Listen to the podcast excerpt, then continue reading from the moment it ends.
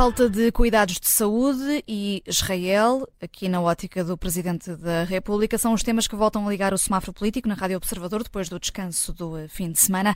Mas eh, Marcelo Rebelo de Sousa não descansou e, eh, depois das polémicas declarações que fez sobre os palestinianos, decidiu, Judito França, participar numa manifestação contra ele próprio e vai aqui um vermelho para o chefe de Estado. Hum. Eu, eu, estava a ver em direto hum, e esta manifestação frente uh, ao Palácio de Belém e não queria acreditar. Uh, primeiro, porque Marcelo Rebelo Souza foi o primeiro a chegar.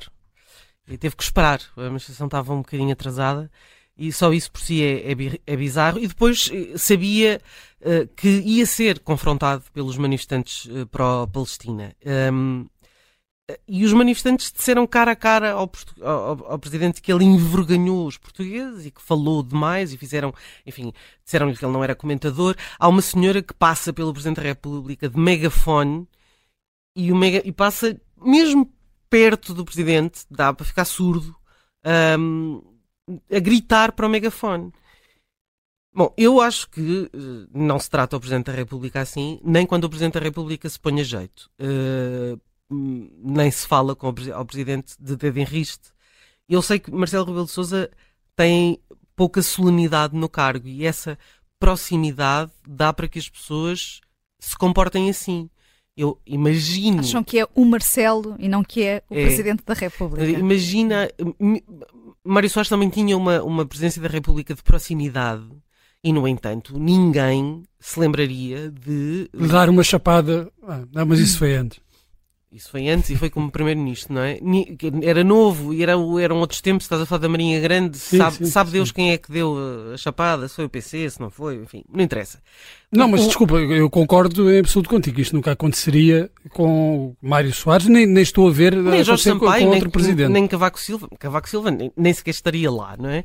Mas a, a ideia de que um, um de, Marcelo estava a discutir com pessoas que dizem, e eu vi... Uh, ouvi e vi a frase escrita que é a Palestina uh, do rio até ao mar.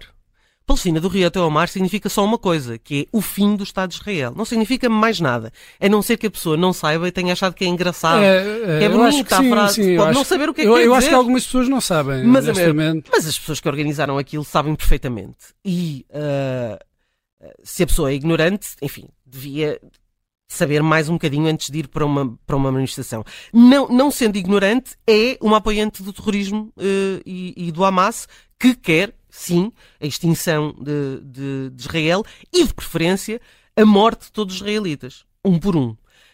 um uh, portanto, este slogan e esta atitude não pede um Estado palestiniano. Um, e Marcelo Rebelo de Sousa foi discutir com estas pessoas. Com estas pessoas não há qualquer tipo discussão possível, não é? Mas Marcelo precisa de ser compreendido e amado pelo povo. E às vezes há povo que não gosta dele. E isso é uma coisa que Marcelo tem muita dificuldade em lidar. E eu lembro-me que Mário Soares, quando fez a última campanha presidencial, que ficou em terceiro lugar depois de Manela Alegre, teve esse desgosto também na rua, que é as pessoas já não o amavam como amavam no tempo em que ele era Presidente da República. Uh, portanto, Ponto número um, enquanto, sendo, enquanto Presidente da República, não ir a manifestações contra ele próprio. É um bom princípio. Uh, evitar uh, discutir mani com manifestantes com a testa encostada e o dedo em riste. Não, porque não há discussão possível, não vai convencer ninguém, como também não convenceu o embaixador ou o representante da autoridade palestiniana quando disse uma lapalice, que é foram vocês que começaram. Podem não ter sido todos. Foi um grupo. Foi o Hamas. Mas sim, foram vocês desse lado que começaram. Portanto, a, a cabeça do presidente uh, está no sítio certo. Agora, querer educar os manifestantes é em vão, não vai acontecer. E querer educar ou querer convencer o, o representante da autoridade palestina também não vai acontecer, muito menos em público. Uh, é óbvio que ele vai responder o, o que respondeu. Uh, e, portanto, eu disse isso na altura do bazar diplomático, o Marcelo disse uma lapalice. Foi pouco diplomático porque fê-lo ali à frente das câmaras, não é? Mas o que disse está absolutamente certo. Uh, e, e, foram os palestinianos, sendo o Hamas ou não, mas foram os palestinianos que começaram esta, este, este foco. O problema foi dito assim, en passant, e depois acabou a dizer bem, depois logo, logo, se vê como é que isto acaba. Isso é uma coisa que não se pode dizer, não é? Um, e portanto, eu acho que uh, olhando para uh, olhando para aquilo que o Marcelo disse ontem, que é, uh, mas a senhora condena o Hamas, a senhora condena o terrorismo, então foi isso que eu disse. Verdade, é isso. Foi isso que Marcelo disse. Um, claro que Marcelo não disse que a resposta de Israel está a ser cruel.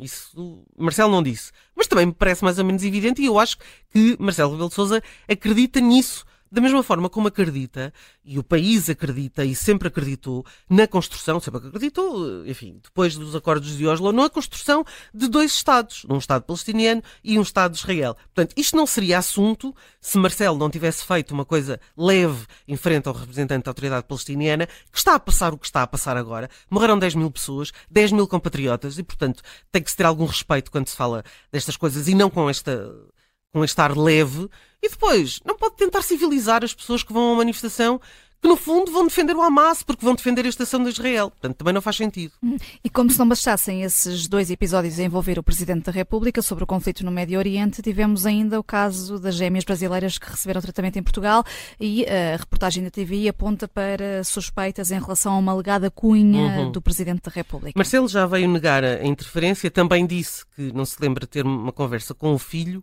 e, portanto, que negou Cunhas, mas depois diz uma coisa que é: foi decidido mandar duas cartas, uma para o chefe de gabinete do Primeiro-Ministro e outra para o gabinete do Secretário de Estado das Comunidades Portuguesas. Mas porquê?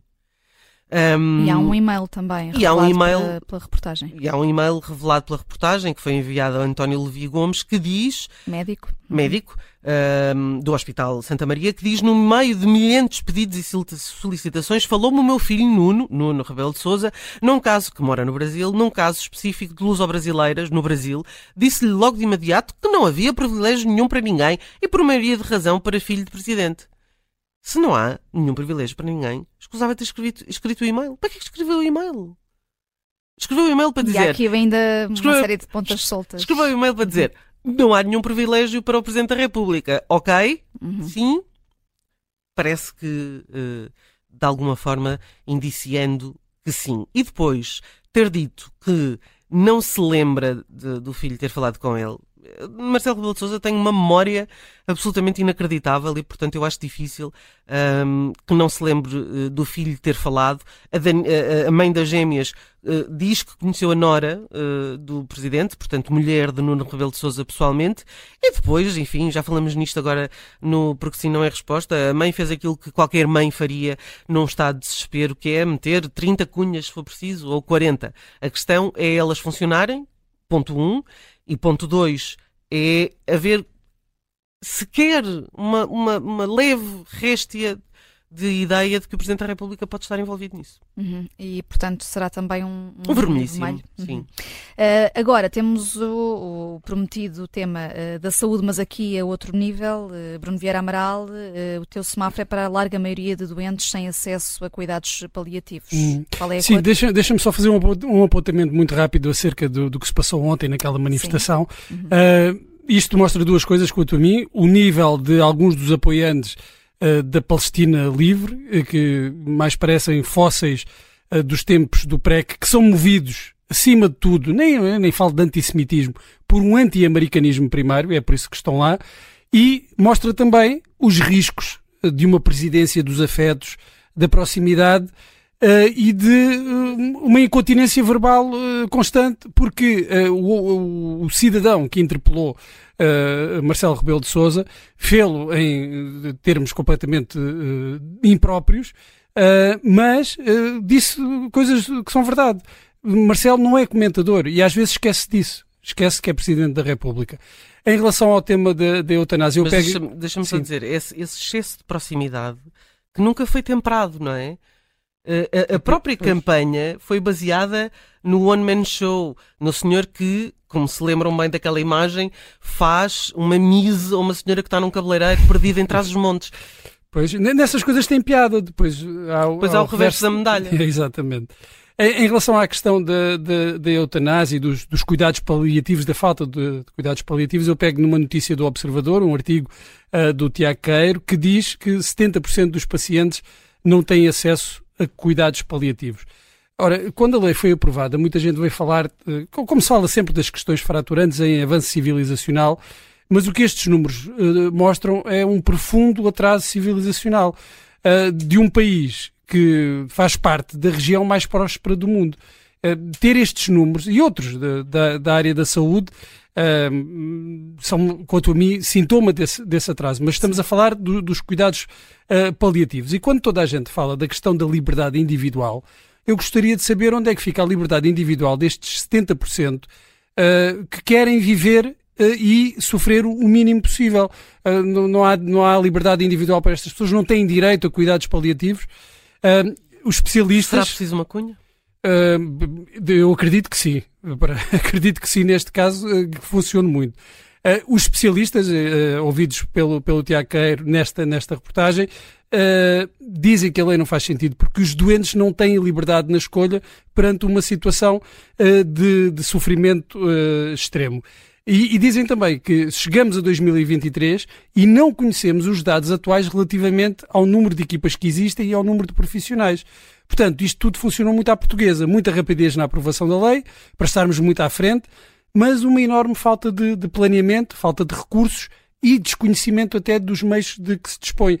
Eu lembro-me de se dizer, na altura em que a lei estava para ser aprovada, que a sociedade portuguesa já tinha discutido o assunto. E eu acho que tinha discutido, mas em termos uh, filosóficos.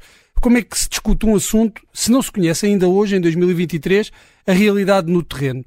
Só se discutiu, pronto, em termos puramente uh, abstratos, uh, filosóficos, em que cada um disse, no fundo, aquilo em que acredita. Mas isto vai para além, uh, esta lei vai para, tem de ir para além disso. Tem de se conhecer a realidade, porque, quanto a mim, é obsceno aprovar uma lei destas, uh, pô-la em prática, quando os dados no, no terreno são estes. 70% das pessoas que precisam de cuidados paliativos não têm. E uh, daí este sinal que é, Bruno? É um sinal vermelho. Vermelho. E, e acredita, porque deixa-me só concluir, são 20 segundos muitos destes casos de cuidados paliativos e de outros dependem dos conhecimentos que tu tens no sistema para conseguires uma vaga. Aliás, eu não conheço ninguém que diga bem do Serviço Nacional de Saúde, a não ser pessoas que conhecem médicos e que, portanto, têm alguma vantagem dentro do sistema. E isto é exatamente o contrário daquilo que se quer de um Serviço Nacional de Saúde, que deve ser para todos, democrático e, sobretudo, para os mais pobres. E há muita percepção em Portugal de ser um país eh, de, de cunhas, eh, e aqui no, no, semáforo político hoje acabamos por ter dois temas diferentes, mas fomos dar aqui também ao mesmo, eh, e estamos de volta com o semáforo em Riste amanhã.